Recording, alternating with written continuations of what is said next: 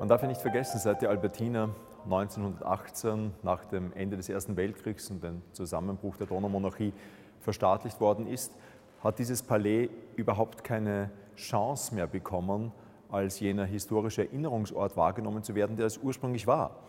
Das war die Residenz der höchsten habsburgischen Fürsten. Und zurückzubringen diese Einheit aus Palais, fürstlichem Lebensstil, der Aufklärung, innerhalb derer die Albertine gegründet worden ist im 18. Jahrhundert und Sammlung, das war das eigentliche Anliegen und die Herausforderung dieser Ausstellung.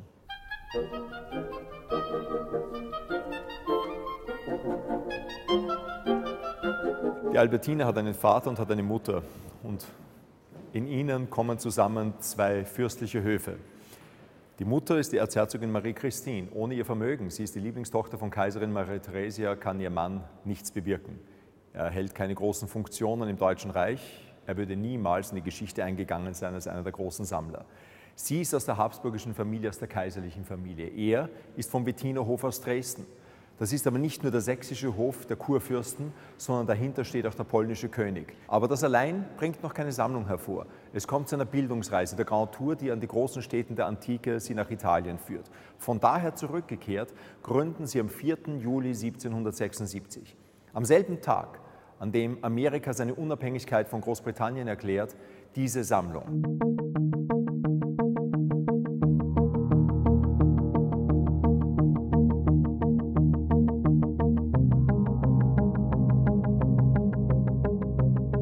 Es gibt insgesamt 13 Räume, in denen zunächst einmal ein großer Block zu den Lebensstationen der Sammlungsgründer präsentiert wird. Auf der anderen Seite sind es aber auch Kunstgegenstände, die das Paar besessen hat. Zum Beispiel ihr berühmtes Silber, äh, das sie in Brüssel ausgestellt gehabt haben, die Möbel, die aus den Hofwerkstätten in Versailles und Paris stammten. Und so versuchen wir, dieses feudale, hocharistokratische Leben, das die beiden Sammlungsgründer geführt haben, wieder zu erwecken. Beginnend von ihrer Erziehung in Wien und Dresden als Mitglieder hocharistokratischer Häuser des Hauses Habsburg-Lothringen beziehungsweise in Sachsen des Hauses Wettin über ihre Heirat im Jahre 1766 die eine Liebesheirat war, eine der wenigen Liebesheiraten im Hause Habsburg. Es wird auch thematisiert, welche Rolle Alberts Intentionen bei den Freimaurern gespielt haben. Albert war ein sehr hoher Freimaurer und hat natürlich ein Netzwerk aufgebaut in dieser Wertegemeinschaft der Freimaurer.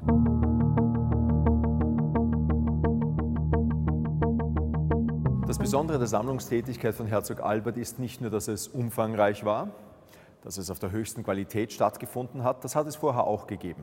Er hat erstmals nach systematischen Gesichtspunkten gesammelt. Er wollte erstmals einen enzyklopädischen Überblick über die Geschichte der Kunst geben. Das ist ein ganz anderer Ansatzpunkt. Hier geht es nicht mehr um die Repräsentation des Fürsten. Hier geht es nicht mehr um Unterhaltung oder um andere Freunde und Fürsten zu beeindrucken. Hier geht es darum, das Volk zu erklären, aufzuklären zu belehren. Es sind Ideale der Aufklärung, die in die systematische Sammlungstätigkeit des Herzog Albert einfließen. Es folgt nach diesem kulturhistorischen Abschnitt äh, ein Bereich mit drei Räumen, die der Sammlung gewidmet sind. Im ersten Raum die italienische Schule, die Meisterwerke von Leonardo, Raphael, Michelangelo. Danach folgt die deutsche Schule oder altdeutsche Schule mit den Meisterwerken von Dürer, Grünewald, Bruegel und Bosch. Im dritten Raum werden dann die Flamen und Franzosen präsentiert. Sie alle kennen natürlich äh, Rubens Kinderzeichnungen von seiner Tochter Clara und der Darstellung seines Sohn Niklas. Es wird der berühmte Elefant von Rembrandt gezeigt, die Bauernhäuser im Gewitter, aber auch diese wunderbaren Capricci der französischen Schule von Hubert Robert.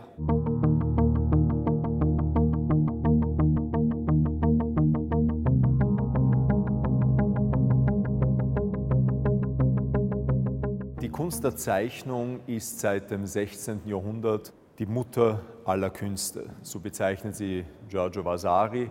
Man erkennt, dass sowohl die Architektur wie auch die Bildhauerei oder die Malerei ohne die Zeichnung nicht sind. Dass nur in der Zeichnung sich der Charakter und das Temperament des Künstlers sofort und unmittelbar ausdrücken. Daneben gibt es aber bildhafte Zeichnungen, die letzten Endes Gemälde, Bilder sind nur auf Papier. Herzog Albert war ganz besonders daran interessiert, bildhafte Werke auch zu kaufen. Der Feldhase ist ein fertiges Bild, wurde nie als Studie verwendet, signiert, monogrammiert, ist es für ihn ein Bild. Allerdings auf Papier gilt es daher als Aquarell, als Zeichnung.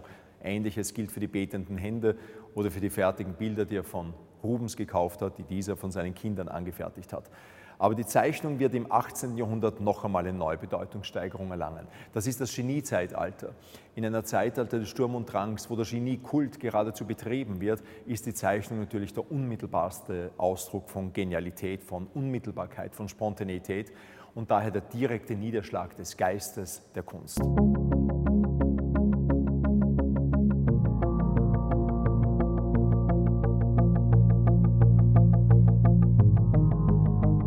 Danach folgt ein zweiter großer Block, der der Kulturgeschichte gewidmet ist. Zunächst einmal das Schloss Laken, das sich Herr Albert und Marie Christine 1781 haben bauen lassen, das heutige Residenzschloss der belgischen Könige. Von diesem Schloss müssen sie leider 1792 flüchten. Die Revolution in Paris ist ausgebrochen und nach diesen Vorfällen dringen die französischen Truppen in den österreichischen Niederlanden ein und das Statthalterpaar Albert und Marie Christine beschließen, nach Wien zu flüchten. Ohne die Katastrophe die für ihn persönliche Katastrophe der französischen Revolution hätte er nicht fliehen müssen. Trotz gegenteiliger Verträge und Beteuerungen verliert er alle Ämter und nun ist der Kaiser in seiner Schuld. Und die Schuld löst er zweierlei ab. Einmal macht er ihm seine eigenen Tresore auf und gibt ihm den Zugang zu seinen eigenen Michelangelos und zu dieser großen Dürersammlung. Und zum anderen bietet er ihm, damit dieses Paar Marie-Christine und Albert in Wien bleiben, dieses herrliche Palais an.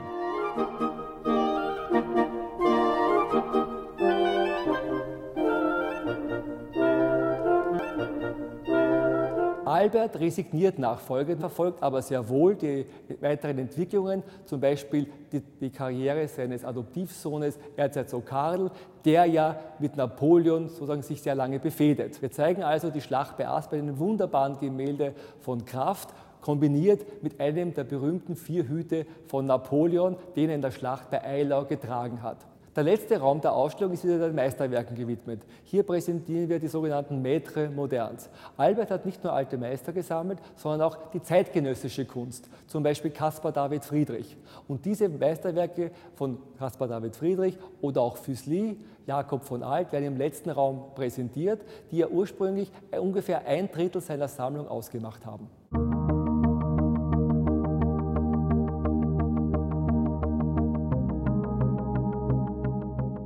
1788 verstirbt Herzog Albert, aber bereits davor hat er sein Testament verfasst.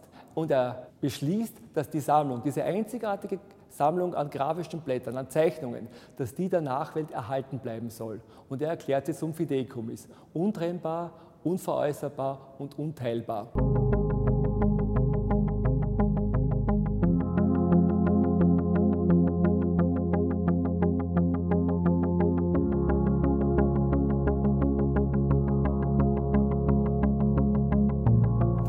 Können sich wenige vorstellen, aber wenn man Direktor der Albertina wird, und ich bin sicher, es ist jedem meiner Vorgänger genauso gegangen und es wird vermutlich jedem meiner Nachfolger so gehen, dann ist man für einige Stunden und Tage, vielleicht sogar ein paar Wochen, sehr, sehr stolz. Und dann kommt der Zeitpunkt, wo einem klar ist, wie alt diese Sammlung bereits ist und wie gut sie überliefert ist und welchen Stellenwert sie vor 100 Jahren und vor 200 Jahren und vor 250 Jahren hatten. Und das relativiert den eigenen Standpunkt.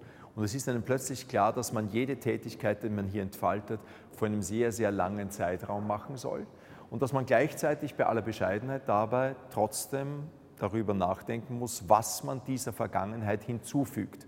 Das war mir schon wichtig, dass ich nicht ein Verwahrer und Verwalter der Vergangenheit bin und ihren Bestand alleine konserviere, sondern dass ich ihn vermehre. Wir machen dasselbe, was er gemacht hat, damit müssen wir über ihn hinausgehen. Aber ich mache es vor dem Hintergrund und dem historischen Horizont einer 250-jährigen Geschichte, für die ich auch verantwortlich bin.